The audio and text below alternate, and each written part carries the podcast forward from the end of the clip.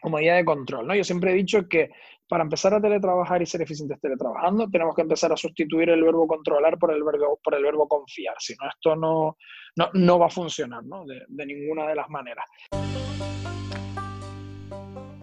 Bienvenidos a Emprendele, un podcast personal donde te contaré qué he aprendido emprendiendo para inspirar a iniciar tu andadura en los negocios. Soy Elena Castellano, nacida en Canarias, profesional del turismo y creé mi primer negocio con 23 años. En cada podcast compartiré lo que he conseguido emprendiendo justo después de terminar la universidad y sin mucha experiencia profesional.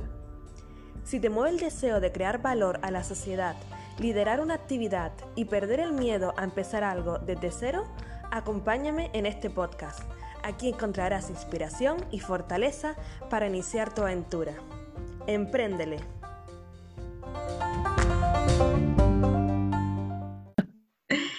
Empréndele. Empezamos con el episodio 23 y tenía un montón de ganas ya de conversar y de entrevistar a Carlos Jonay Suárez. Sobre todo porque tengo ganas de aprender y también pasar un buen rato a la misma vez y creo que va a ser bastante fácil porque aquí fluye bastante la risa y creo que es una buena forma de, aprender. Bienvenido, Carlos Jonay, y muchas gracias por ocupar un tiempo en este podcast. Nada, encantadísimo, Elena. Yo te dije ya desde la primera vez que hablamos que cuando quisieras que contaras conmigo, yo bueno, voy a estar aquí hablando. Normalmente estoy preguntando, hoy me toca hablar, pues vamos a hablar. Qué guay, sí, porque Carlos Jonay Suárez también lleva un podcast o varios podcasts, sobre todo el que se llama Pulsa el Botón en, Spotify, que él suele estar, como él dice, en la parte de atrás, como entrevistando, y hoy le, le toca cambiar los papeles. Espero que lo haga muy bien, yo creo que sí, va a ser un aprobado y eh, vamos a presentar quién es Carlos Jonay Suárez. Él es archiconocido en el mundo de los nómadas digitales y del trabajo, teletrabajo en Canarias o por lo menos a mí me lo parece, ya que está metido en todos los saraos, y se lo digo con cariño porque eso lo convierte en un referente. Carlos Fonay es de Tenerife y trabaja para sí mismo, es decir, es autónomo como consultor de estrategia digital y gestión del trabajo remoto. Lo conocí cuando colaboramos en la organización de la conferencia anual sobre teletrabajo Nomad City. Actualmente se llama RePeople él derrochaba una energía un buen y un buen rollo por todos los costados. Y la verdad es que me daba gusto tenerlo cerca de la organización. Y creo que lo conozcan porque creo que él fue uno de los pocos que se dio de bruces con el boom del teletrabajo, home office, porque ya él lo llevaba ejerciendo durante varios años cuando todos les miraban con cara de suspicacia, con las cejas hacia arriba de, hmm, ¿este hombre qué hace? Creo que es el año para lucirse en mayúscula y para ser defensor más que nunca de este estilo de trabajo y de vida. Carlos Onay, mm, cuéntanos cuáles fueron tus inicios laborales, cómo, qué estudiaste, también si lo quieres comentar, y, y qué te estás dedicando ahora, cómo ha sido tu línea cronológica, digamos, profesional?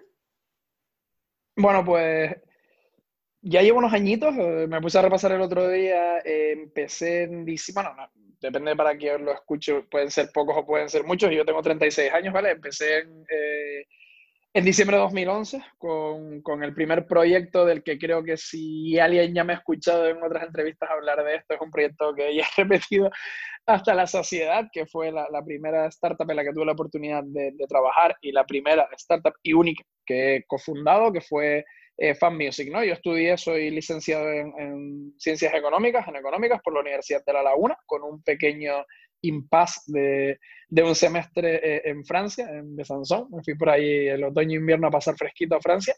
Y, y, luego, pues cuando salí de la universidad, aparte de un montón de formaciones que he hecho a lo largo de estos años emprendiendo, sí que es verdad que me especialicé como consultor, como consultor en innovación, y ahí fue donde descubrí pues un poco todo este mundo que tenía que ver pues con el uso de las TICs, con la tecnología, y se despertó mi gusanillo pues por el mundo startup, por el mundo de la digitalización y, de consulting, y fue como empecé ¿no? mis primeros pasos como consultor de estrategia digital. En aquel momento no lo sabía, pero bueno, fue el, el inicio del camino, por así decirlo. Y por comentarlo así un poco de manera, de manera escueta. Si quieres que alargue más, pues alargo más, no tengo problema. Siempre he sido, o en, la, en el mayor porcentaje de mi tiempo laboral, siempre he sido autónomo, siempre he sido freelance. Me, gusta mucho tener esa libertad de trabajar para, para mí, de afrontar los retos laborales como proyectos y de ayudar desde una manera externa y con la visión de un consultor externo a proyectos, eh, ¿no? ya sean pues ayudar a freelance, ayudar a, micro pymes generalmente, alguna pyme, eh, a través de fundaciones pues ayudar a, emprendedores, a estudiantes universitarios. Siempre me gusta tener esta perspectiva desde fuera porque me, me ayuda a encauzar y analizar los, los proyectos de otra manera y sobre todo también a mí me rellena por lo menos ese reto de enfrentarme a diferentes, a diferentes proyectos, perdón, eh, desde diferentes perspectivas, pues de, diferentes temas, ¿no? pues desde, no sé, desde servicios profesionales que van vinculados con el mundo del, del derecho, de las asesorías, a proyectos más innovadores, más tecnológicos, a, clínicas eh, deportivas, centros de fisioterapia, eh, un montón de cosas que hay por ahí y me gusta, me gusta que ese tema sea cambiante, que sean siempre retos nuevos, que sean cosas apasionantes y ver cómo darle la vuelta a las cosas para, para resolverlo y para ayudarles desde el punto de vista de llevar, pues evidentemente, todos estos negocios hasta el, hasta el mundo digital, ¿no? Pues comencé con esta, con esta startup, eh, aquello funcionó, fue bien, para mí fue como el máster que nunca hice después de, de la carrera, sobre todo porque aprendí a base de darme hostias, pero mega hostias con todo. Estudié económicas y me tuve que enfrentar a lo que era crear una empresa. No te enseñan.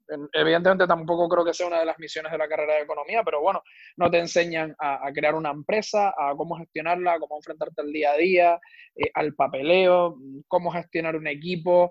Eh, cómo enfrentarte a un montón de problemas sin prácticamente recursos y tener tú que hacer, ¿no? Learning by doing, esto que dicen muchos los americanos de, aprendizaje por la práctica, eh, todo este tipo de cosas. Para mí fueron dos años muy intensos en los que aprendí de muchísima gente y conocí a muchísima gente con la que todavía tengo una muy buena relación de amistad y una muy buena relación laboral y que han creado proyectos interesantísimos y, brutales. Algunos de ellos en, en, común, pues estuvimos por ahí en paralelo, ¿no? Rubén Mahugo, eh, David Macías, un montón de gente que conocí en, aquella época. Súper interesante. Y, y si nos vamos ya, damos un pequeño saltito más hacia la actualidad. Como bien comentas, nosotros nos conocimos en el marco de, Nomad City. Yo conocí a a Nacho Rodríguez antes de que Nomad City ni siquiera existiera, en un proyecto marco para crear una asociación que aunara todos los espacios colaborativos de Canarias, que sigue en marcha hoy en día, la Asociación Canaria de Espacios Colaborativos, ASEC. Y ahí eh, Nacho me invitó, me dio la oportunidad de ir hasta Las Palmas a lo que fue, por decirlo así, el, MVP, ¿no? La fase previa de, de, Nomad City antes de tener nombre, de tener marca y todo esto, y me engancha, me engancha al mundo este del nomadismo digital, del trabajo en remoto, tanto fue así, pues que terminé he participado activamente en todas las ediciones de Nomad City y en la última edición de Re People, generé un proyecto paralelo que fue Digital Nomad Experiences, con el que tuve la oportunidad pues de, de hacerme algunos viajitos y tener un montón de experiencias y, hacer un montón de cosas. Y todo esto ha derivado pues más recientemente en, la Escuela de Trabajo Remoto, ¿no? donde nos hemos unido pues un grupo muy peculiar y muy bien formado de personas para intentar ayudar en el ecosistema español a todas aquellas empresas que quieran. Y así que eso es verdad que ya pymes, empresas con un poquito más de, grosor en, su plantilla y en, y en su modelo de negocio, a, que hagan esta transición hacia el teletrabajo de, de una manera lo más eficiente posible. No sé si ha sido mucho poco, un buen resumen o no. Ha sido un resumen bastante completo porque la verdad que a veces cuesta mucho resumir la vida profesional porque sobre todo si tienes un perfil como bastante intrépido, que te encanta tocar diferentes palos. Creo que es complicado y lo has hecho bastante bien.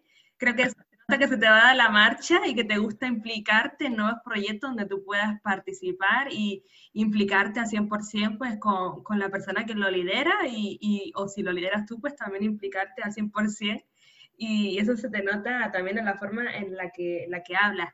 Entonces, Carlos Jonay, me cuentas que mm, tu vida mm, como que cambió cuando conociste el término de nómada digital o trabajar en remoto, quizás. Ya tú estabas a lo mejor pues trabajando, no sé, desde casa o trabajando como comentabas, como autónomos desde siempre, y a lo mejor echabas de menos eso de viajar o, no sé, cuéntanos cómo descubriste el ser nómada digital y, y trabajar en remoto, o cómo descubriste ese, eso. Bueno, yo, con el término nómada digital he de admitir que tengo dos sentimientos actualmente.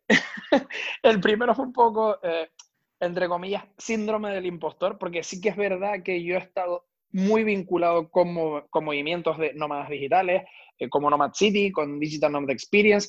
He tenido algunas experiencias similares a ser nómada digital, pues un poco lo que viví eh, cuando fui a Lisboa, ¿no? cuando estuve viviendo en Portugal, concretamente entre Lisboa y Oporto, y tuve la oportunidad de viajar por, por todo Portugal, pero con un poco más de calma, no tanto jaleo de nómada digital, de estarme moviendo constantemente y tal. Y no, la verdad que yo no he tenido, o diría que he tenido más un perfil de trabajador remoto viajando, o sea, con desplazamientos puntuales a sitios desde los que he teletrabajado, más que como nómada digital. O sea, sí que ha estado muy vinculado a corrientes y a movimientos de nómadas digitales, pero sobre todo porque o bien ellos han venido aquí a Canarias a este tipo de eventos, o porque los he conocido en, en las temporadas que he estado viviendo, pues, o que he viajado pues en Lisboa, en Berlín, en Budapest, en varios sitios en los que he estado, ¿no? Pero yo no me consideraría, sería un poco mm, falso, ya me, ha pasado que siempre me, han presentado en algún sitio como nómada digital y he dicho yo, bueno, nómada digital, he viajado, he estado trabajando en remoto, no más remote worker, por así decirlo. Y en segundo lugar, también es verdad que no tengo absolutamente nada en contra de ello, pero sí que he estado intentando desvincularme un poco, de, al menos de una de las corrientes nómadas estas que están surgiendo últimamente, de, ¿no? de el curso fácil, de hazte nómada digital, todo es muy sencillo, eh, haz dropshipping, haz no sé qué y viaja por el mundo mientras te lo montas, súper chachi, fenomenal y portátil en la hamaca y la playa y todo esto y tal, ¿no? Por eso he intentado reforzar un poco más esta parte del, del trabajo remoto, que creo que eso sí que le, veo primero, yo personal y profesionalmente le veo un poco más de futuro, no quiero decir que lo de ser nómada digital no esté bien y que no hayan nómadas digitales honestos que estén viajando y teletrabajando o teniendo ingresos pasivos y que lo estén haciendo bien, pero sí que detecto que hay como un poco de, de ruido en ese sentido. Y ahora, respondiendo a la pregunta, conocí el, el término de, de nómada digital, de Digital Nomad, en un evento que se solía organizar aquí en, Tenerife, dentro de la plataforma Meetup, que eran los Tenerife Tech and Beats, en el sur, organizaron uno y bueno, pues hacíamos como unas rondas de, presentación entre nosotros, ¿no? De networking y tal, y me tocó presentarme con un chico, un chico eslovaco que estaba aquí, ahora no recuerdo exactamente si era eslovaco o esloveno, siempre lo, lo confundo, me van a matar si los eslovenos o los eslovacos, ¿vale? Pero... Eh, aparte que siempre les confunden. Porque tengo amigos eh, países y a veces estoy como, es lo... Mm". es lo, ¿no? Y, y, nada, simplemente se presentó y me dijo, no, pues estoy aquí en Tenerife, eh, ¿no? I am digital nomad, trabajo para una empresa, soy programador en, en Eslovaquia y tal, y no, entonces ahí fue cuando mi cerebro implosionó y, y la típica, las típicas tres palabras eh, anglosajonas, ¿no? De what the fuck, ¿qué coño es un nómada digital? ¿Qué es esto? ¿De, ¿De, qué va esto y tal? Y me explicó un poco y me dijo, bueno, pues yo trabajo para una empresa que me permite dentro de este margen horario, pues trabajar desde donde quiera. Entonces yo aprovecho y hago workation, que no tengo vacaciones, sino viajo y trabajo al mismo tiempo y aprovecho pues para hacer turismo en los destinos desde los que trabajo y todo esto y tal. Entonces ahí fue cuando a mi cabeza dijo, claro, los ojos en chiribitas, eso. Eh, y yo ya eh, teletrabajaba, o sea, como siempre he sido, he sido freelance, pues una parte importante de, ser freelance es que realmente pues trabajas de manera independiente y puedes trabajar desde donde quieras y un poco cuando quieras, ¿no? De manera libre, con horarios flexibles, siempre y cuando pues no tengas algún tipo de acuerdo con un cliente o lo que sea, que, que tengas un horario fijado, ¿vale? Y, y, empecé a buscar, empecé a investigar y dije, pues yo tengo que poner esto en marcha como sea. Y cosas de la casualidad, yo no creo en el destino de estar ahí, de estar haciendo, pues se me cruzó con ASEC, con Nacho, con Nomad City, con Rubén, con un montón de gente que estaba ahí en el panorama, con el programa eh, Erasmus for Young Entrepreneurs, con un montón de cosas, y esto se unió y ahí fue donde ya empecé a, decir, oye, pero ¿cómo es que la gente no conoce de qué va esto del nomadismo digital, ¿no? Sobre todo aquí en Canarias o en España, y de qué va esto del trabajo remoto, si esto es la hostia, o sea, realmente. Y me metí en todos los movimientos que podía que, que fueran un poco vinculados a, a, divulgar, a divulgar la cultura del nomadismo digital y del teletrabajo en, en general, ¿no? Sí, digamos que te empapaste y una época en la que te empapaste, te encantó el concepto e incluso tú probaste, ¿no? En, en Lisboa, en ¿Y en, también me dijiste en dónde? En, en Budapest. En los dos sitios así donde más he estado teletrabajando. Después he estado vinculado con algunos proyectos vinculados, valga la redundancia, con el mundo del, del, teletrabajo, pues como Tenerife Work and Play, del que tuve la oportunidad también de, de, formar parte de la creación de la marca y de los primeros estudios que hicieron que este proyecto eh, saliera a la luz, con toda la experiencia que ya, que ya habíamos tenido desde aquí, desde Canarias. Sí que he ido, pues he ido puntualmente, pues sobre todo mucho a Península, a Madrid, estuvimos en Londres, no pude ir a una misión que se hizo en en Helsinki, me quedó mucha pena, pero bueno, y he estado en Berlín, he estado en un par de sitios, esto me ha ayudado pues a estar por ahí, pero bueno, eso sí que han sido estancias mucho más chiquitas, mucho más pequeñas, y, donde he estado así más tiempo, por así decirlo, fue sobre todo en Portugal y en, y en Budapest, en Hungría. ¿Y cómo han sido esas experiencias, Carlos Jonay? Esa experiencia al final es tan bonito como se pinta, como tú creías para ti de forma personal. ¿Pudiste combinar bien el trabajar y disfrutar a la vez? ¿Crees que es para todos? ¿Crees que, por ejemplo, tu perfil o como tú eres trabajando, crees que es para ti o prefieres como separar vacaciones de trabajo? No, a ver, yo prefiero eh, hacerlo combinado. De hecho, es lo que intento hacer. De hecho, tanto es así que no solo lo aplico el término de, de workation por llevarlo al extremo, por así decirlo, no, no solo lo aplico en cuanto a, combinar el trabajar con disfrutar en donde estoy. O sea, esa oportunidad de poder trabajar y disfrutar del destino al mismo tiempo me parece algo brutal, sino que además yo lo intento hacer en el día a día. O sea, yo hay días que más, más me vale que me dedico a la parte de estrategia, tenerlo todo bien reflejado, ¿no? pero ya hay veces que hay días que salvo, días, perdón, que salvo que tenga algo estrictamente cerrado, una reunión, una formación o lo que sea, yo me asomo al balcón y veo que hace un día buenísimo, por ejemplo, para irme a correr y digo, pues al carajo, hoy me voy por la mañana a la montaña y en lugar de empezar a las 9, empiezo a las 11 o empiezo a las 12 y termino a las 9, me da igual y aprovecho y disfruto esa parte. O sea, intento hacer un buen balance, ¿no? un buen work-life balance y disfrutar de todos esos pequeños momentos. No soy tanto de mar, pero bueno, si tuviera quiero empezar, que, me da pena estar aquí en Canarias y no dedicarle un poquito más de tiempo al surf o a otras cosas de agua y tal, pero si fuera de esa manera también lo haría. O sea, si veo que hay un día bueno, que hay olas buenas y lo que tengo que hacer es 100% digital, no tengo reuniones y lo puedo trabajar cuando yo quiera, pues me igual trabajar de madrugada si puedo disfrutar de una mañana de olas o de una mañana de, de montaña brutal o de coincidir o cuadrar horarios con, con Rebe, con mi pareja y hacer algo con ella o con la familia o con lo que sea, ¿no?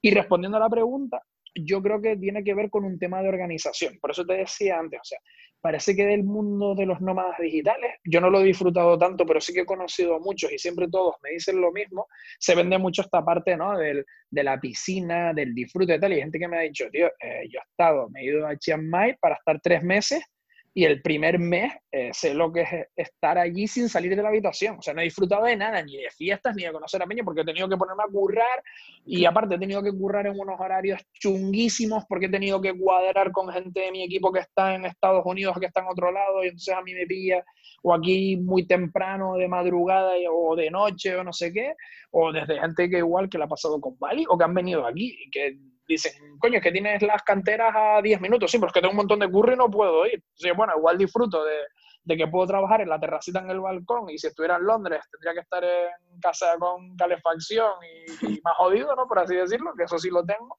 Pero es que bueno poder ir a la playa, porque es que estoy a tope. Y eso es lo que, la parte que la gente no, no ve.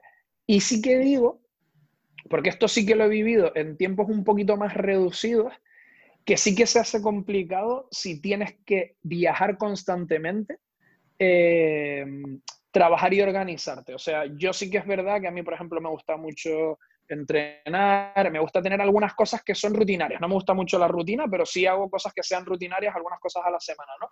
Y esto de estar moviéndote constantemente, en las típicas semanas que he tenido mucho viaje de ir ¿no? varias veces a Península o ir a Gran Canaria o cuando estás en Lisboa viajar, moverte y tal, te rompen mucho. Los viajes cansan mucho, te descentran mucho, te quitan mucha energía y cuando aterrizas en un sitio, mm, como que el cuerpo necesita sentarse, relajarse un poco para ya empezar a estar operativo. Entonces, a mí sí que es verdad que esto que hace mucha gente que yo conozco de cada dos semanas estar cambiando de destino, de rutinas, de tal, a mí creo que me mataría, me mataría un poco la parte de, de productividad seguro. Y por último, que, que, esto sí que es verdad que, que lo tengo, o sea, a mí me encanta hacer workation y lo disfruto un montón, llevarme el portátil a donde vaya, mi trabajo me lo permite y tal, pero yo sí que tengo una frase que se la digo siempre, tengo un post además escrito sobre eso, que si me voy de vacaciones son vacaciones, si me llevo el portátil no son vacaciones, si me voy de vacaciones me voy con el móvil e intento que el 90% del tiempo esté en modo avión.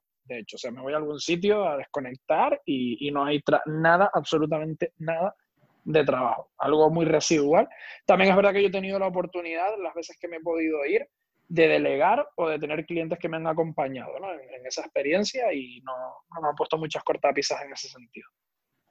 Sí, la verdad que creo que ahora el desafío actual es el saber cuándo y cómo desconectar y de verdad hacerlo, ¿no? Porque tenemos, si no tenemos el portátil, tenemos el móvil, estamos tentados o a revisar el correo o un mensaje, a ver si me responde, o X, y creo que hace súper bien el tú obligarte a ponerte la rutina de me voy a la montaña a patear, me voy porque eso al final nos hace ser más creativos y ser más productivos, que a veces suena a lo contrario de, ay, estás por ahí disfrutando, estoy recogiendo energía ¿no? de la naturaleza para luego desempeñar tu trabajo mejor.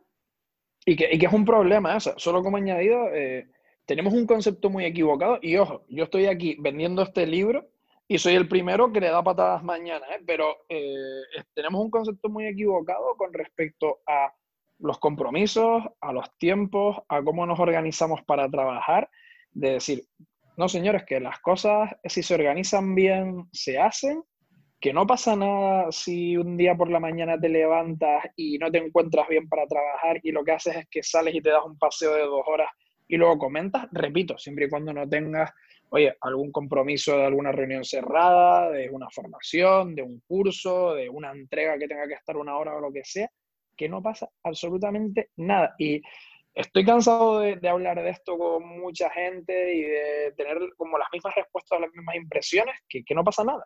ni se muere nadie, ni, ni pasa nada. Y los únicos que nos autoimponemos y que nos castigamos con esto somos nosotros mismos. El resto, y sobre todo los los autónomos y los freelancers, que yo a veces hablo con compañeros que, son, que son autónomos o que son freelancers y les digo, tío, tú te has parado a, intentar entender la etimología de la palabra autónomo o, freelance, es que eh, incluye el free, el ser libre, ¿no? O sea, y, estás más atado que un empleado de una empresa, pues coño, es un poco incoherente, ¿no? Sí, como que nos mate la autoexigencia de que si no estamos ahí no vamos a dar el callo y tenemos que estar respondiendo, ¿no? Porque a lo mejor trabajando por cuenta ajena, a, tendríamos, no sé, otros compañeros que le digamos el trabajo o habría otro tipo de sistema organizativo, pero sí que nuestro principal enemigo muchas veces somos nosotros y creo que todos estamos aprendiendo continuamente. Yo también la primera, a veces con mis proyectos, me siento mal cuando a lo mejor digo, ay, que debería estar haciendo esto y esto y no lo estoy haciendo y a lo mejor, no sé, un día que no me apetece, que no me encuentro de humor y yo misma me castigo. Yo digo, ¿pero por qué, Elena? somos nuestros peores jefes, ¿eh? Sí, sí, en serio, o sea. Sí, sí, sí. Así que es bueno repetirlo, ¿no? Y a veces como tener ese, no sé, una nota, un post o alguien que nos lo recuerde, o Alexa que nos, recuerde. Oye, yo lo tuve, ¿eh? Lo tuve durante un tiempo en el, en el monitor puesto, o sea, no, no es coña, el típico rollo de, de eso, de la autoexigencia, de decir, tío, que no, que Qué bueno. Que esto está hecho para, para, disfrutar y a veces, pues, oye, con perdón de la expresión, a veces vienen putadas o vienen temporadas jodidas y, y, hay que dar el callo 15 horas, pues se da, pero que eso no se convierta ni en la rutina ni en la normalidad y sobre todo que cuesta mucho quitarse esa sensación de culpabilidad de irte a dar un paseo, de irte al cine, de irte a tomar unas cañas o simplemente de tumbarte en el sillón a mirar al techo sin estar pensando eh, joder, podría estar haciendo algo productivo. Eso también es una enfermedad, o sea que no, no se lo tomen a, coña. Sin duda, pensamos que esas actividades no son productivas, ¿no? Para, para nosotras y por eso las calificamos como tiempo de ocio, tiempo de, de risa, de fiesta y, y, eso es parte de la vida. Me acuerdo cuando también estaba de emprendedora, me ponía en la agenda, incluso me cerraba los días en los que quedaba con amigos y con gente y lo ponía como parte de la agenda, como si fuera una reunión con, con, con porque para mí también eh, tenía el mismo grado de importancia, ¿no? claro. Me, suena, ¿eh? Me suena mucho. Eso en serio, o sea, sí, sí, sí. Total. Hablamos el mismo idioma, entonces. Y Carlos Janay, estarás de acuerdo conmigo que este año ha sido el año del boom de la palabra home office. Creo que ya todos los conocen, hasta nuestros abuelos que a lo mejor decían en casa. Y creo que ahora este ha sido el año en el que, digamos, ha explotado.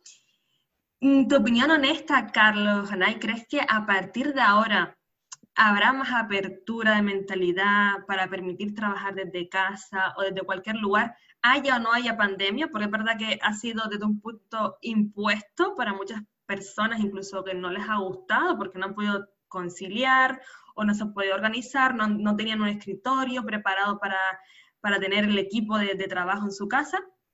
¿Cómo ves tú de aquí en adelante eh, que se va a tomar eh, el trabajar desde cualquier lugar, el ser el home office? A ver, me gustaría pensar que sí. Me gustaría pensar, igual que pensé cuando estábamos, no sé, a las tres o cuatro semanas de pandemia, que, que íbamos a reflexionar sobre un montón de temas más profundos, cambio climático, eh, ¿no? entorno natural, valoración del tiempo que pasamos con la familia, del tiempo que pasamos juntos y tal. Y creo que le hemos dado una pequeña patada a todo eso. Una vez nos hemos puesto, entre comillas, a andar otra vez. Y creo que va a pasar un poco parecido, por desgracia, al menos culturalmente y coyunturalmente en España con respecto al teletrabajo, ¿vale? Una frase que habrás leído y que hemos leído hasta la saciedad, como diríamos hablando en plata hasta potar, ha sido el teletrabajo ha venido para quedarse, ¿no? Eh, no sé ni cuántos titulares se habrán escrito con esa frase desde mayo hasta ahora, que por una parte me hace gracia, porque es que parece que el teletrabajo ha venido para quedarse, es que parece que el teletrabajo vino con la pandemia, o sea, es que habían millones de personas teletrabajando antes de que viniera el COVID-19. O sea, no estoy hablando de, de, cientos, ni de miles, ni de decenas de miles. Estamos hablando de millones de personas que teletrabajaban. O sea, un dato curioso es que en 2019 el 50% de la población activa norteamericana sí quería, podía teletrabajar. O sea, su trabajo le permitía teletrabajar, si no al 100% de la jornada, sí una parte por lo menos de su jornada. Esa parte del teletrabajo ha venido para quedarse aparece una frase manida, un clickbait que se está utilizando para, para generar contenido en este sentido, porque ahora interesa y vende, evidentemente.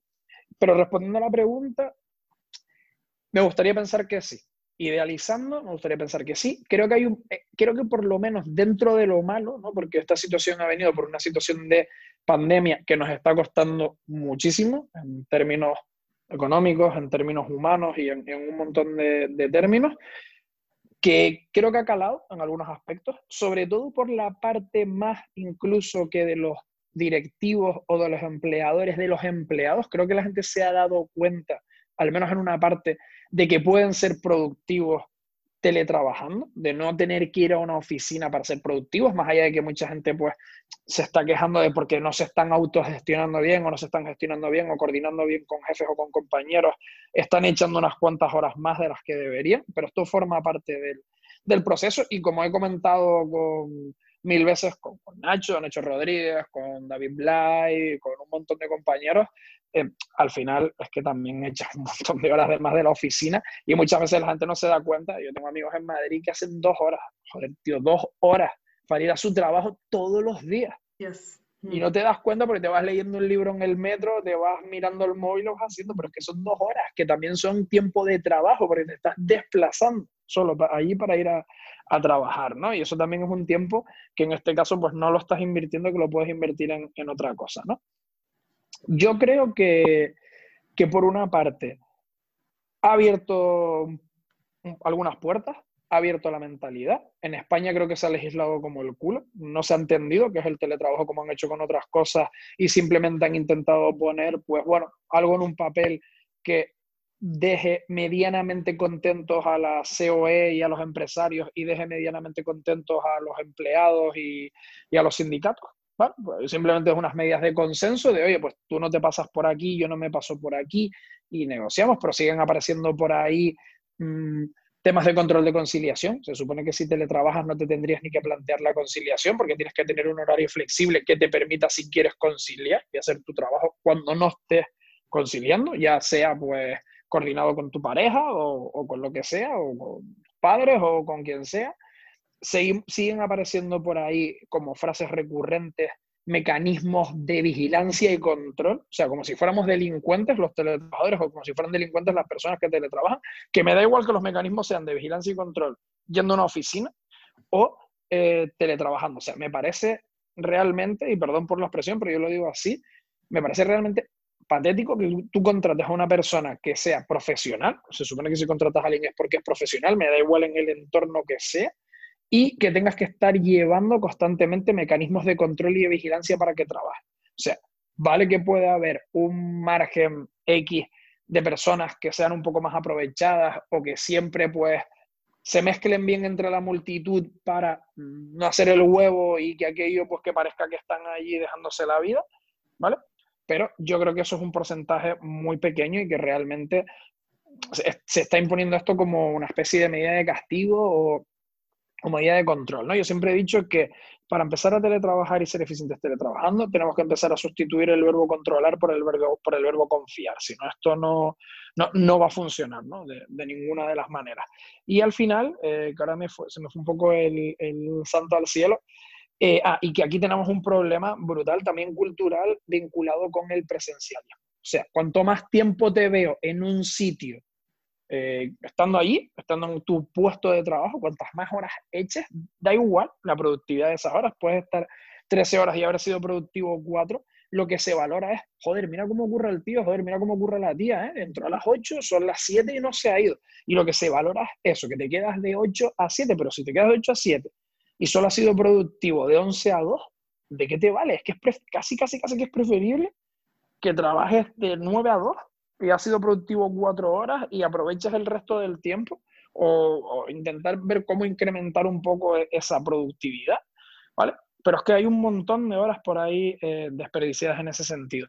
Y creo que por esto, mayoritariamente, no va a calar demasiado. Creo eso. Por resumen, perdón, y por encauzar, creo que ha abierto puertas interesantes. Creo que ha modificado, aunque sea en pequeña medida, eh, la mentalidad de algunos directivos, empresarios, personas. Ha ayudado mucho que empresas con mucho músculo y que aparte tenían mucho celo de que se trabajara desde sus oficinas, ¿no? Como Google, como Facebook, como Apple, como Twitter, eh, incluso empresas más vinculadas con el mundo de, la ingeniería, como Fujitsu y tal, se hayan animado a dejar que parte de su plantilla, conocí el caso incluso de una empresa cementera, que la gente de oficina en Perú se va a quedar teletrabajando desde casa, ¿no? Me ha parecido súper sorprendente y un muy buen ejemplo. Eh, que ha calado por ahí, que ha calado bien en, los empleados, lo han conocido, han perdido el miedo y han visto las ventajas que supone el no tener que ir a, las oficinas, a unas oficinas y desplazarse todos los días, aparte de los valores añadidos que tiene, pues ahorro de colas. Aquí en Tenerife, por ejemplo, tenemos un problema brutal con el tráfico, no, Madrid, Barcelona, lo, escálalo donde quieras, contaminación, todo este tipo de cosas.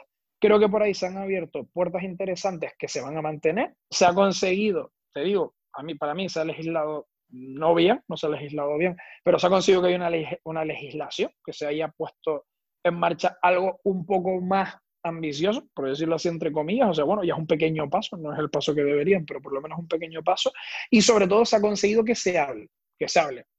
Eh, francamente bien, que se hable y que se hable francamente mal, o sea que hay como, ¿no? Eh, defensores ahora a ultranza del teletrabajo a machete y a muerte y defensores a ultranza de no, a la oficina hay que volver y todo esto y tal, pero por lo menos ahora hay un debate, o sea, lo que tú decías hace dos años, yo en una cena hablaba de teletrabajar y la gente me miraba ahí como el bicho raro, ¿no? El raro hábito de que está hablando este tío, eso lo hacen en Estados Unidos, eso aquí, España, teletrabajo y tal, y ahora por lo menos, pues mira, ya hablas y la gente, ¿no? Esta gente que era yo tengo amigos o compañeros que eran un poco obtusos en este sentido y tal, y ahora está diciendo, pues mira, tiene su cosita, ¿no? Sabes que ya, bueno, pues por ahí.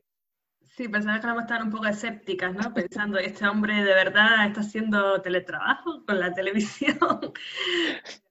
la verdad que, que, sí, que creo que se ha mm, impuesto, ¿no? Creo que es como una forma en la que quizás no ha calado como a veces gustaría, porque no han estado preparados, no ha habido un, un trasvase de conocimiento pues poco a poco. Por eso también que me gustó, me pareció interesante la conferencia de Repeople, la que, la que también asistí a principios de noviembre, que estuviste dinamizar, dinamizando, Carlos. Sí, por ahí estuviste.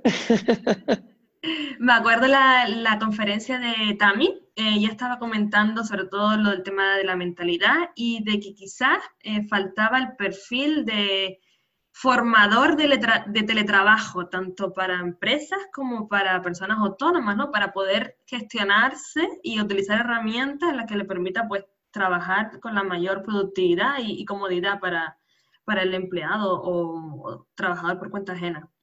Así que creo que, que puede existir ahí una vía de, de solución, pues, para para que no se vea como, como algo impuesto, algo que no gusta, sino que puede ser una oportunidad para, para incluso poder trabajar en empresas de cualquier lugar del mundo y estar en tu casa, ¿no?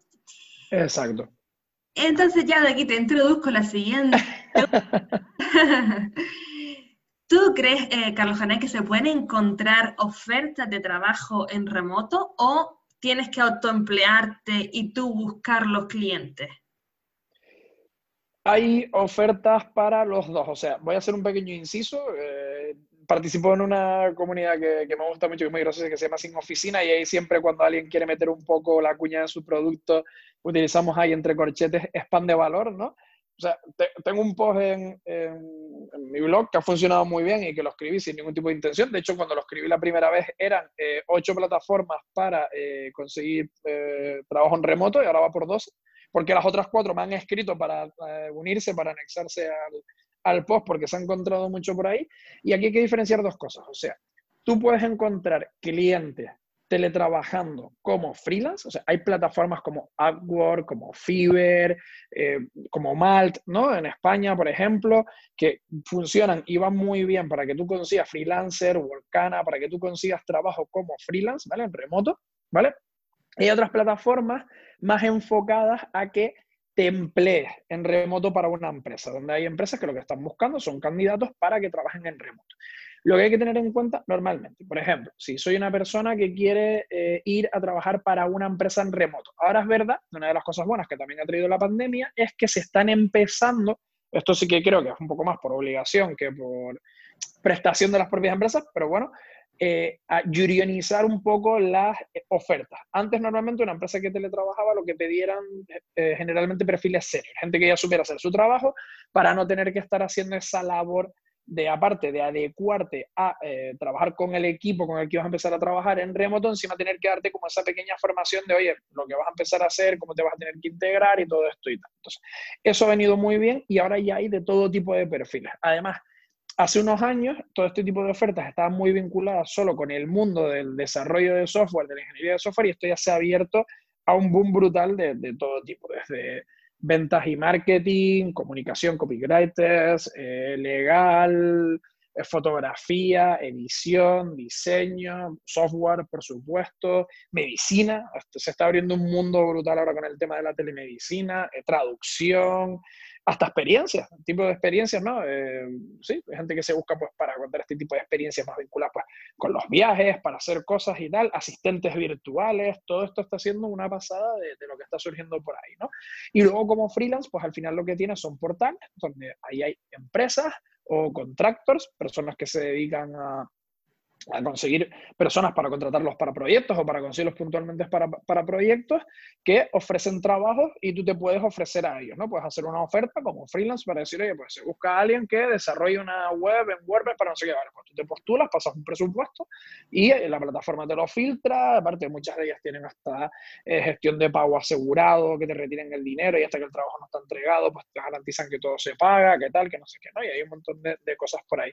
Entonces creo que realmente hay un, un mix de, las dos cosas, ¿no? De poder conseguir trabajo tanto eh, por, como autoempleado como por eh, cuenta ajena. En líneas generales, yo creo que hay un buen balance. O sea, no te puedo decir que es que sea que los freelance son el 80% y ganan por goleada o que los empleados son el 80% y ganan por goleada. Creo que hay, ahora hay más. Eh, hace un par de años había menos, o sea, hace dos, tres años sí que puedo decir que igual había más perfiles, depende del mercado también, ¿no? Pero había, como por decirlo así, más perfiles freelance, contratados por, por empresas puntualmente para proyectos y tal, teletrabajando y que hoy en día ya se ha igualado un poco más y que hay empresas más abiertas a contratar teletrabajadores y que ya se ha hecho pues, un poco más 50-50, ¿no? En ese sentido. Que bueno, Carlos, voy a dejar en las notas del podcast el, podcast que el podcast, el podcast que nombraste y también voy a dejar otras referencias como lo de Cine Oficina para que también puedan buscar los oyentes eh, esas referencias.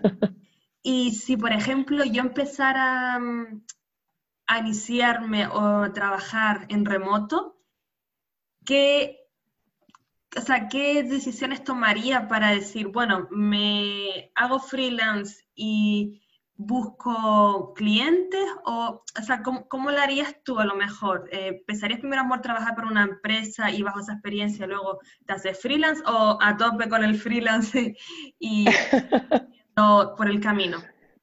Hombre, yo empecé a tope con el freelance, ¿vale? Como te comentaba, eh, aprendí a base de darme unas hostias bastante guapas, que eso también viene bien. Pero sí que es verdad que si hago una reflexión de abuelo cebolleta del middle age, ¿no? De, casi estar ahí más cerca de los 40, no, casi no, estar más cerca de los 40 que, que de los 30, que no me queda mucho para los 37 ya. Eh, sí que es verdad que igual eh, he echado en falta haber tenido en el comienzo un poco más de experiencia trabajando por cuentas. También es verdad que yo soy muy cabezón y soy muy de, principios y eso a veces me ha llevado a, perder ofertas interesantes o, trabajos interesantes y tal. Yo estaba en la época, eh, o sea, cuando tenía que empezar a buscar trabajo estaba en el boom, boom, boom, boom, boom de la crisis de 2007, o sea, el auténtico cráter de la crisis y yo me negué. Desde un principio dije, mira, para ir a, un trabajo por un salario inexistente, nulo o con perdón de la expresión de mierda, yo me lo guiso, yo me lo como, yo me lo monto y lo que sufra lo sufro yo. Pero no estoy sufriendo dos años para ver si dentro de dos años em, aquello va bien y te puedo empezar a pagar algo digno, por así decirlo. ¿no? Entonces yo tomé esa decisión. Pero sí que es verdad que me he dado cuenta, sobre todo como aprendizaje con todo esto del podcast, con gente que tengo eh, a, mi alrededor, que no todos han sido así, que trabajar por cuenta ajena los primeros años, o determinados años, te aportan un determinado tipo de experiencias y de aprendizajes que luego te vienen muy bien para ser freelance. Pero respondiendo a tu pregunta, es más o menos muy similar a, a empezar a emprender. O sea, yo creo que para poder ser teletrabajador, ¿vale? Si no optas a una oferta de empleo directamente para trabajar para una empresa y quieres ser freelance, lo primero que yo le recomiendo a todo el mundo es tener unos ahorritos, haber trabajado por cuenta ajena, tener unos ahorritos, tener una herencia, un padre rico, no lo sé, una madre rica, no sé, tener unos pequeños recursos económicos para los sustos que puedan venir y que van a venir, porque ya sea porque viene una crisis o porque un cliente se atraviesa y no te paga esa factura de eh, X miles que te hace falta para tú pagar las tuyas o lo que sea, eh, pues bueno, eso pasa. ¿Vale? Eh, tener experiencia acumulada, o sea, tener algún trabajo ya hecho, haya sido por cuenta ajena o trabajos que hayamos podido haber desarrollado ya para otras empresas o portfolio propio de cosas que yo ya he hecho, o sea, pues cosas como las que estás haciendo tú, o como he hecho yo, de pues poner en marcha una web, poner en marcha un podcast, emprender con un proyecto con el que haya facturado, aunque sea 100 euros, me da igual, pero por lo menos que lo hayas montado, que sepas de qué va la película y, y vaya todo esto y tal y, prepararte. Al final, esto sí que es verdad que eh, lleva un proceso de formación constante. O sea, a veces la gente cuando... que me faltan algunas certificaciones, de hecho debería ponerme unas cosas por ahí y tal, pero me, me, me, da una vagancia terrible. Em, yo me estoy formando constantemente, o sea, yo todos los días es raro el día que no abra por las mañanas y esté una hora, literal, mínimo una hora, eh, dedicada a mm, leerme artículos de personas que sigo, eh, novedades que pasan dentro del mundo de la estrategia, de la comunicación digital, del marketing, nuevas técnicas, me ponga algún podcast de alguna experiencia de alguien que ha sacado pues una startup nueva, un proyecto nuevo y cuenta pues cómo se enfrentó a eso. O sea, yo se me pongo a pensar y digo, y es que estos seis meses no he hecho nada de, de formación, de formación como, ¿no? como un mock, como un máster o como un curso como un tal, pero luego me pongo a pensar y sumar horas y digo, ¿qué coño? O sea, si ya son horas, o sea, igual llevo meses de, formación poco a poco, en pequeños chutes, ¿no? Pero, pero formaciones. Y eso es un poco lo que yo recomiendo, estar constantemente formándote y sobre todo em, networking y vinculación. O sea, eh, a mí me encanta correr por montaña, creo que ya lo dije, eh, solo y no siempre llegas más rápido a un sitio, que a veces tampoco te interesa llegar rápido a ningún sitio, pero acompañado siempre llegas muchísimo más lejos. Y tener una buena red de partners, una buena red de contactos, estar en una comunidad que te pueda ayudar, que te pueda aportar y tener gente con la que trabajar en común en proyectos, primero te genera un aprendizaje brutal, da igual que sea en un sitio físico o que sea un equipo que esté en remoto o con gente que estés en remoto, ¿vale? Y te aporta, porque al final estás en un círculo donde, oye, tú hoy me necesitas a mí, yo mañana te necesito a ti, y al final es, un, sí, es, un, es una conexión que hay ahí, es un círculo, ¿no? una red que se genera. Y yo te digo, yo prácticamente puedo decir que poco marketing he hecho más allá de contenido orgánico de lo que sea. Generalmente a mí muchos clientes, mucha gente me llama o porque me referencia un cliente o porque he hecho algo con una empresa, una fundación o lo que sea y alguien me ha visto y me ha llamado porque me siguen, porque le gusta lo que publico, lo que hago, lo que sea y al final me preguntan, oye, ¿haces esto? Y empezamos a trabajar, al final es eso, es ponerte ahí en la palestra, ponerte, sobre todo si eres freelance y, y así van viniendo las oportunidades. Me está encantando la entrevista, Carlos, porque la verdad que estás soltando tantas pinceladas que me quedo como, Dios, ¿y ahora por dónde le pregunto?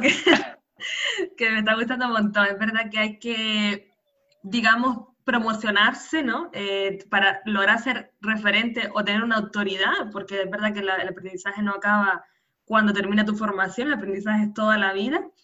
Y, me gusta que, que, comentes también sobre la red de contactos, que yo también, mm, vamos, soy defensora de, una, de, de, hablar con gente, de preguntar, de utilizar LinkedIn, de, utilizar cuando se pueda ir a eventos sobre tu sector, eh, moverte, ¿no? Eh, ya sea porque traes cuenta ajena o propia, porque nunca se sabe dónde puede encontrarse una nueva oportunidad que nunca te lo habías planteado. Y 100%, ¿eh? Carlos Anay ha fundado junto con David Bly una escuela de trabajo remoto, es decir, la primera agencia española de asesoramiento en teletrabajo. ¿Qué se puede aprender en esta escuela y para quién iría este aprendizaje? Bueno, en primer lugar, es de decir que al final el naming te marca, ¿no? Esta parte de branding te marca un montón. Porque nosotros al final lo que queríamos buscar, y, fue uno de los mejores dominios que encontramos en español, fue Escuela Trabajo Remoto, Escuela de Trabajo Remoto, ¿no? Sin el D, eh, que la parte de escuela nos ha condicionado mucho para el, ¿no? el, main core, el main core business que nosotros queríamos, que era eh, consultoría y asesoramiento para pymes, ¿vale? Porque claro, cuando tú incluyes como la primera palabra de tu nombre, la palabra escuela, que tiene una potencia brutal y encima te lleva ¿no? a a, la formación de infancia, a la más básica que puede haber, que es la escuela, ¿no? De, de, de, la formación que puedes hacer, que puede hacer una persona, pues ha sido una putada. En resumen, para, para la parte esta del, de lo principal que nosotros estamos atacando y queremos atacar, ¿no? Pero por otra parte, sí que es verdad que nos ha reforzado y nos ha hecho plantearnos, y muchas de las personas que estamos en la escuela, porque sí que es verdad que, que David Bly estaba por ahí cuando la confundamos, junto con Valentina Thorner, que ella al final pues trabaja para una pedazo de startup en Estonia, que también está tan en auge y tan de moda ahora, ¿no? Que se llama Klaus, y bueno, ella está como, está un poco ahora, se quedó un poco como, un poco no, tengo que quitarme la manía esta de un poco, se quedó como, como advisor, ¿vale? Y, y, fue un empujón y un chute brutal. Yo conocí tan personalmente a David y, y a, Val, a Valentina en el evento de, de, Sin Oficina que se hizo a finales del año pasado en, en Madrid, ¿te acuerdas? Cuando podíamos hacer eventos presenciales con más gente y, y conocernos, saludarnos y, abrazarnos y todas estas cosas. Y nada, yo ya tenía en mente que quería transformar parte del modelo de negocio de Digital Nomad Experiences en algo 100% en español lo único que necesitaba era, pues, eh, una patada en el culo, por así decirlo, ¿no? Algo que me empujara a, a ponerlo en marcha. Conocer a David y a Val, dije, eh, la hostia, o sea, creo que puedo tener aquí eh, dos socios brutales para poner esto en marcha. Mandé un email, me dijeron, mm, la idea me, los dos, la idea me parece cojonuda, o sea, brutal. Hicimos un par de videollamadas. Eh, esto te estoy hablando, los conocí en diciembre, empezamos a intercambiarnos correos en, correos en enero ¿vale? Con la idea de decir, oye, pues nada, a lo largo del primer semestre de 2020, con calma, vamos montando esto, yo ya tengo otras cosas en mente y tal. Eh, marzo, ¡pum! Pandemia, eh, estallido del teletrabajo y dijimos, la hostia, ahora qué hacemos, que esto nos acaba de pillar, eh, ¿no? Con, la, con la losa sin fregar. con la losa sin fregar y, Y dijimos, vale, pero es que hay que posicionarse porque va a empezar todo el mundo a disparar con temas de teletrabajo para todos lados, gente que tenía idea, gente que no tenía ni puta idea, va a empezar a disparar para todos lados y creo que es el momento de, hacer algo rápido y, y posicionarnos. Entonces estuvimos los tres ahí nada, eh, buscamos dominio, monté una web básica, eh, me ayudaron ellos a trabajarla con el contenido, con sus recursos, con su tiempo, con dedicación, grupo de Slack, lo típico para empezar a trabajar, carpetas compartidas en Google Drive, todo muy telework, ¿no? No, no había nada mejor que montar una agencia 100% especializada en teletrabajo, teletrabajando. Eso demostró que, que, que se podía y que era eficiente. Y luego se han unido al, al carro eh, personas súper interesantísimas como Silvia Rivela, que es la CEO de Dowi, que se dedica a hackear oficinas y casas para teletrabajar, aparte de otro montón de cosas que hace que, que me parecen brutales. Se ha unido al carro Nacho, que además ahora es cofundador también, es uno del core principal del, del proyecto, con el que, bueno, que te voy a contar de Nacho. eh, y se ha unido también Elsa, Elsa Rodríguez, que es la lead manager de, de, de Work and Play, con la que tengo la suerte de, de, trabajar porque es una crack que ha estado 16 años pululando por el mundo trabajando para el Banco Mundial, para el fondo, para el, el Fondo de Inversión Internacional y tiene unas ideas y un background brutal. Y lo que se puede aprender aquí, ¿vale? Que doy más rodeos un político para responder a las preguntas, básicamente es eso. Somos una agencia 100% especializada, con un formato joint venture, ¿vale? Nos hemos unido seis profesionales independientes, de los cuales tres tenemos dedicación casi, casi que plena a lo que hacemos desde la Escuela de Trabajo Remoto, que somos yo, David y, y Nacho, para hacer servicios de consultoría, asesoramiento y formación a pymes que quieran transformar su modelo de negocio hacia el teletrabajo. Y lo pueden hacer normalmente de dos maneras. Lo que los norteamericanos o los anglosajones denominan el remote friendly, que es la forma mixta, o sea, algunos días en la oficina o en algún sitio físico y algunos días en, en, casa, en un coworking o donde sea, ¿no? Algunos días se va al espacio y otros días uno trabaja desde donde quiera.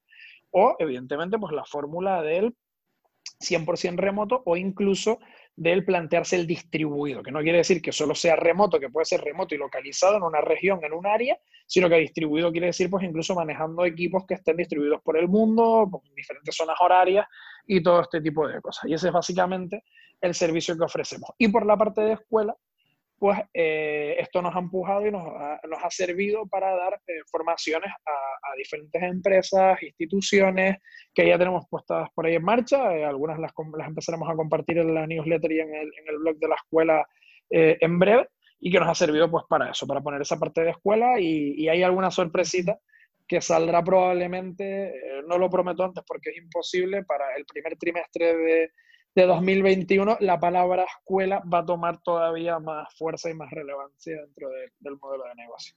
Qué bueno, entonces ya nos suscribimos a la newsletter, ¿no? Para que esas novedades y también ver eh, lo que ya están trabajando, ¿no? Que ya es un, no es solo un proyecto, sino que es que ya tienen clientes y están ayudando a pequeñas y medianas empresas. Sí, sí, aparte ha, ha, ha, venido, ha venido, ¿eh? o sea que mucha gente interesada se ha contactado y nos ha sorprendido porque además ha sido todo exactamente igual, 100% orgánico, o sea, no se ha invertido ni un solo euro, y cuando digo ni un solo euro es ni un solo euro en marketing en escuela de trabajo remoto. Todo ha venido de manera 100% orgánica. Qué bueno, Carlos. La verdad que quién te le iba a decir a ti, ¿no? En diciembre, que el, el, 2020 iba a ser el año, ¿no? El año del teletrabajo, del trabajo en, en remoto. Y Carlos Banay, ya que me encanta a mí hablar con personas canarias porque, no sé, me siento conectada, yo también soy canaria, herrero, o de San Cristóbal de la Laguna, quiero también hacerte alguna pregunta con el tema del trabajo en, en Canarias, ¿no? Porque es verdad que da una pena enorme ver que hay tanto paro, sobre todo paro juvenil. Tengo amigos conocidos que están buscando trabajo, que se encuentran incluso perdidos. Esto del teletrabajo, pues están así un poco, no sé si sí es para mí, si no. ¿Tú qué palabras puedes decir a los oyentes para que valoren el trabajar en remoto como una posibilidad real sin tener que emigrar o plantearse otras alternativas? Hombre, a ver, yo lo primero porque es muy fácil salir y decir, ¿no?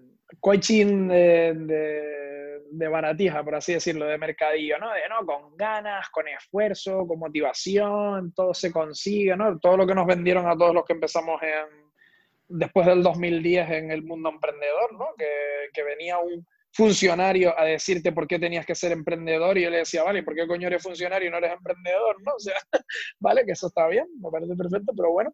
Em, hay que conocer y hay que entender las situaciones reales de todo el mundo, pero en primer lugar, que nadie eh, se sienta menos que nadie ni se sienta mal por tener que empezar a hacer lo que sea, bueno, lo que sea, por tener que empezar a tener determinados trabajos, determinadas cosas para llegar a ser emprendedor. Tío, eh, si tienes que estar dos años de mm, camarero mientras montas, estás. Yo tuve trabajos que, sinceramente, eran trabajos que, no voy a decir mm, trabajos de mierda, pero eran trabajos que me daban dinero mientras montaba cosas o mientras tenía fan, music. Yo seguía trabajando en una empresa familiar, en un tema de transporte, pues cargando lo que tocara y haciendo lo que tocara, pues porque me daba dinero para meter en la empresa, me daba dinero para pagar facturas y, y lo hacía en paralelo y no, y no pasaba nada, ¿no?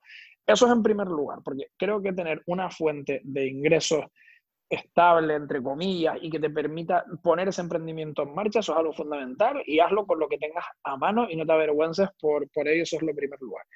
En segundo lugar, tienes que empezar a plantearte si, si, emprender o ponerte a teletrabajar es el momento, estás en el momento o es para ti, ¿vale? Porque sí que es verdad que hay una cosa que es muy importante y que todo el mundo yo le recomiendo que las empiecen a reforzar ya, pero ya, ya que son las soft skills, que son las habilidades blandas, que es lo que va a empezar a demandar todo el mundo. O sea, ser un buen programador te lleva 5 o 10 años, yo no voy a engañar a nadie, pero aprender a programar y meterte como un junior en una empresa, y hay bootcamps que lo están haciendo en 9 semanas. O sea que en 9 semanas puedes estar trabajando dentro de una empresa top como junior, programando en Java, programando en Python, o eh, hay más en bootcamps de diseño, de UX, de marketing, de lo que tú quieras. Y hay programas píldoras concentradas que son para eso, para que tú aprendas a desarrollar un tipo de trabajo en X tiempo, cuestan su pasta, eso también es verdad. Algunos están cofinanciados o con ayudas o, con temas que también pueden venir bien o con becas, ¿vale? Que suelen salir, o si hay alguien interesado también los puede buscar por ahí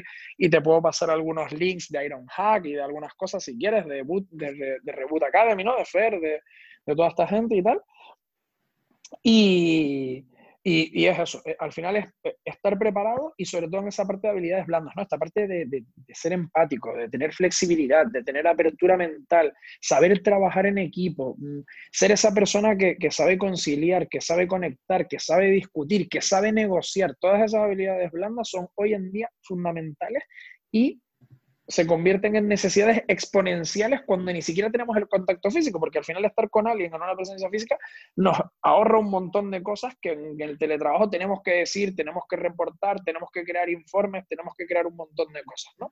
Entonces, creo que, que eso es eh, súper importante, ¿no? Y como posibilidad real es que está ahí, o sea, cualquier persona que hoy en día esté preparada, esté cualificada, tenga un buen, buen background, ¿no? tenga un buen bagaje, por decirlo en, español, ya sea con un perfil junior, repito, porque un junior tiene que tener una serie de habilidades y una serie de conocimientos junior y un senior senior, o sea, no le podemos pedir, como siempre, un junior que sea senior ni un senior que sea junior en cualquiera de los dos casos, ¿no? Hoy en día puede acceder a una oferta 100% en remoto en un montón de países del mundo. Pueden haber determinadas limitaciones por las condiciones, pues por los usos horarios, empresas que solo te permiten gente que esté en un uso de horario norteamericano o en un uso de horario europeo.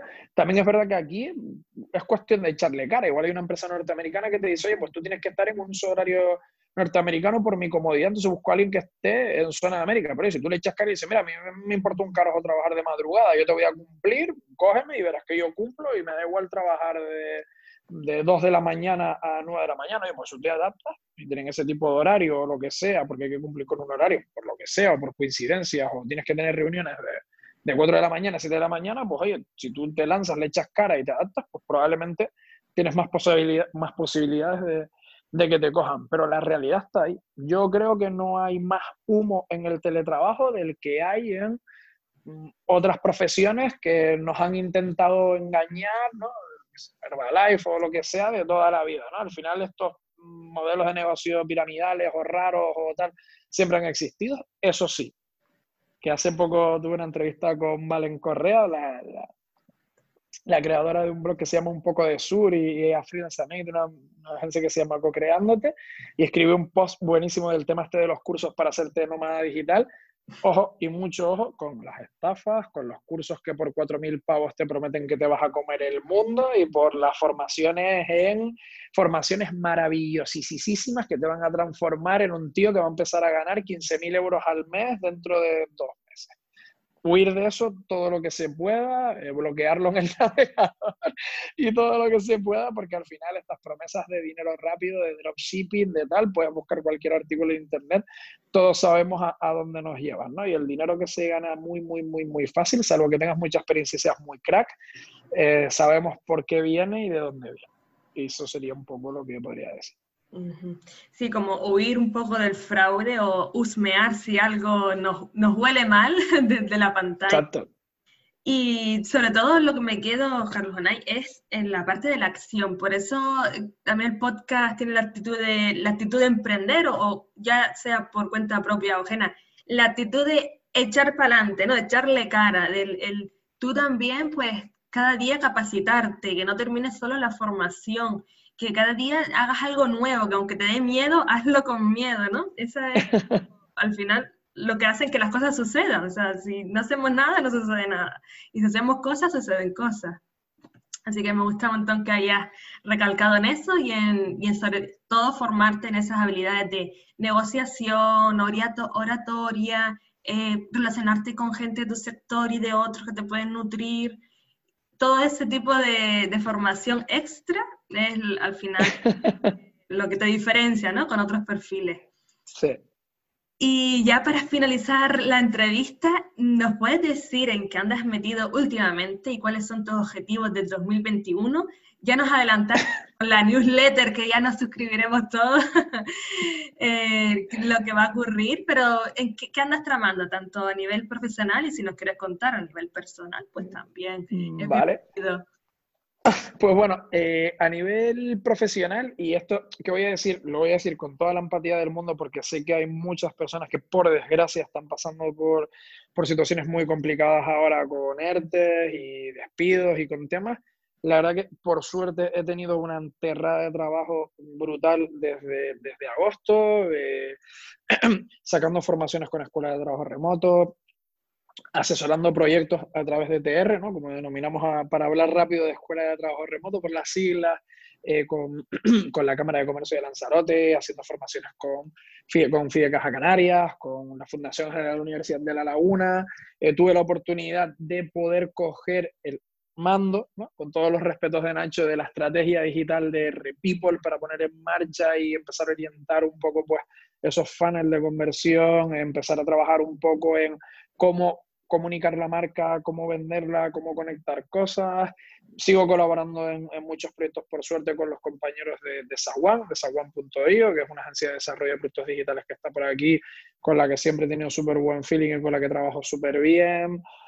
De conocer un montón de gente, de participar en proyectos súper interesantes. Tenemos ahí un par de proyectos que queremos sacar a la palestra en, en 2021 con José Navarro de Tubiti, con Geray de Cabrera, de, de La Laguna, trabajando en un montón de cosas eh, súper interesantes también con Elsa, que es de Tenerife Work and Play. Eh, son tantas cosas que algunas se me olvidan. Tengo hasta en un plano medio profesional, personal, Rebe, mi pareja, eh, ella nunca dice que es buena ilustradora y siempre que hace ilustraciones a todo el mundo le encantan y estoy ahí a ver si abrimos con esas ilustraciones una, una línea de negocio para sacar algunas cosillas dentro del, del mundo de e-commerce que me apetece, después de los pocos fregados que tengo, me apetece meterme en un fregadillo de estos para hacer cositas, eh, pues el podcast de Pulsa al Botón, el podcast que empecé con, con Héctor, que, que, es funda, que, es uno de los fundadores de, de, Economía TIC, un blog que tiene un montón de recursos brutales y empezamos el podcast de Con lo que cabe en mi mochila. Eh, Redactar no he redactado mucho últimamente en el blog, la verdad que lo tengo ahí, cada vez que miro Todoist tengo ahí un par de artículos clavados que hace tiempo que tendría que haber escrito y no he escrito, pero bueno, he escrito para, para Economía TIC, he escrito para Repeople, he escrito para varios medios por ahí y, y algunas cosillas. Eh, y no sé ni qué decirte, porque realmente, bueno, más o menos esto ha sido un poco todo, que, que, no, ha sido, que no ha sido poco. En el plano personal, pues siempre intentando tomarme tiempo para disfrutar todo lo que pueda de, de la montaña para intentar desconectar. Sí que es verdad que toda esta parte de los horarios flexibles, de la desconexión digital y todo esto le ha dado una patada y lo he mandado al carro estos últimos cuatro meses porque he tenido jornadas de abrir el portátil a las 6 de la mañana y cerrarlo a las 11 de la noche. Y ha sido así y lo asumo y sé que está mal y esto no lo defiendo. Jamás seré un Elon más de la vida que diga que una persona para que se sienta realizada tiene que trabajar 80 o 90 horas a la semana. Eso me parece enfermizo, muy, muy enfermizo. Y, intentando disfrutar, intentando disfrutar de los pequeños momentos que se pueden tener, intentando ser responsable con, con el COVID, con todo lo que tenemos alrededor y, disfrutando un poco más.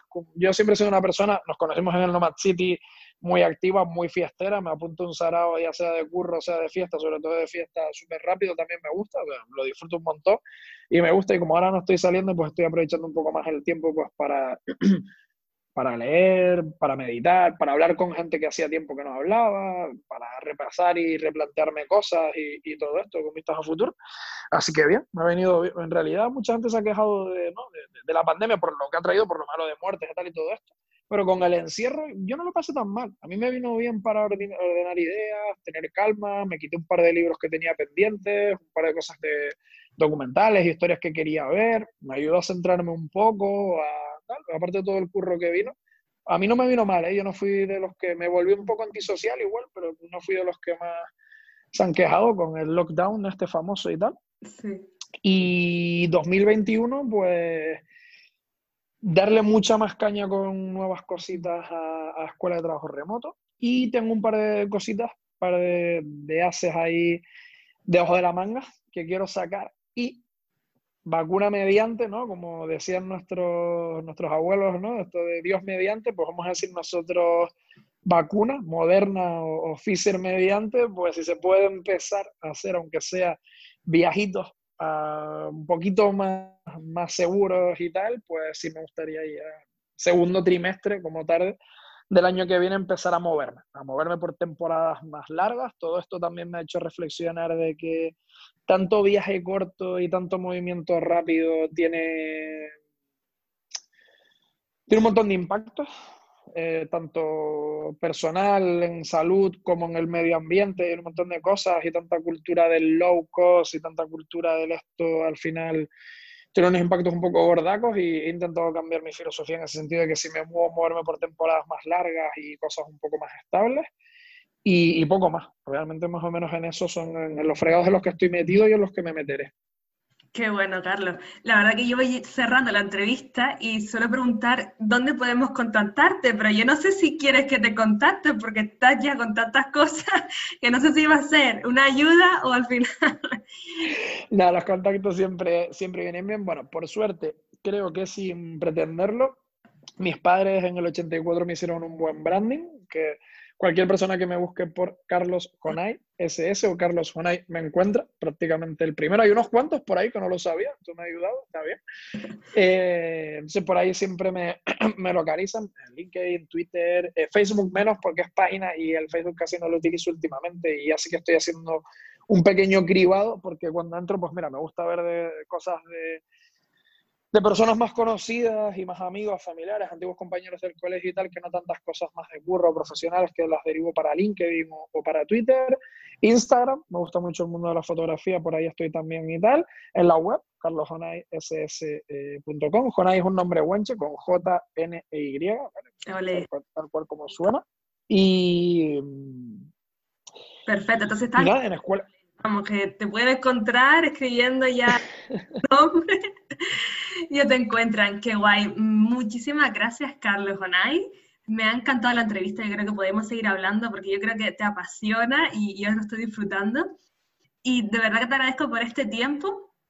Creo que has compartido de una forma pues muy transparente, ¿no? Creo que has contado bastantes cosas que nos habremos quedado, wow, este tío, ¿eh? Este hombre.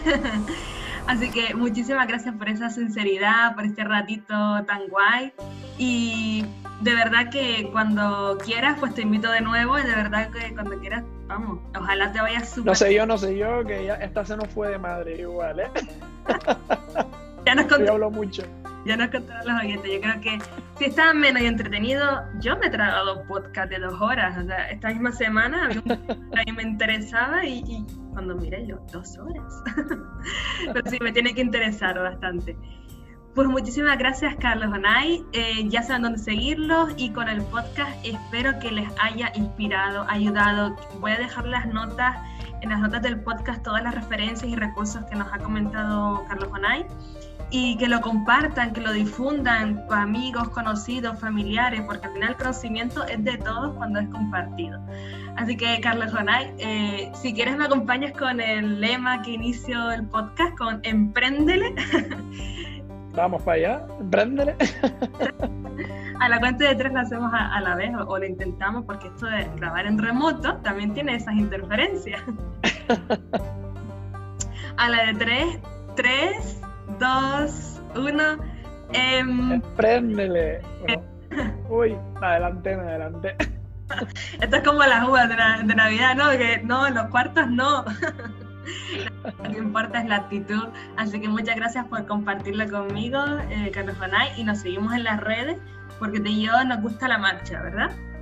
Exactamente, ahí estaremos dando el callo y para lo que necesites exactamente igual. ¿eh?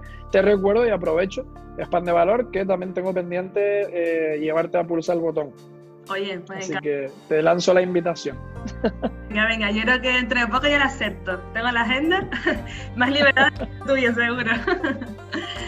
bueno, un beso enorme y que tengas una buena tarde-noche, Carlos. Igualmente otro para ti, Elena. Gracias.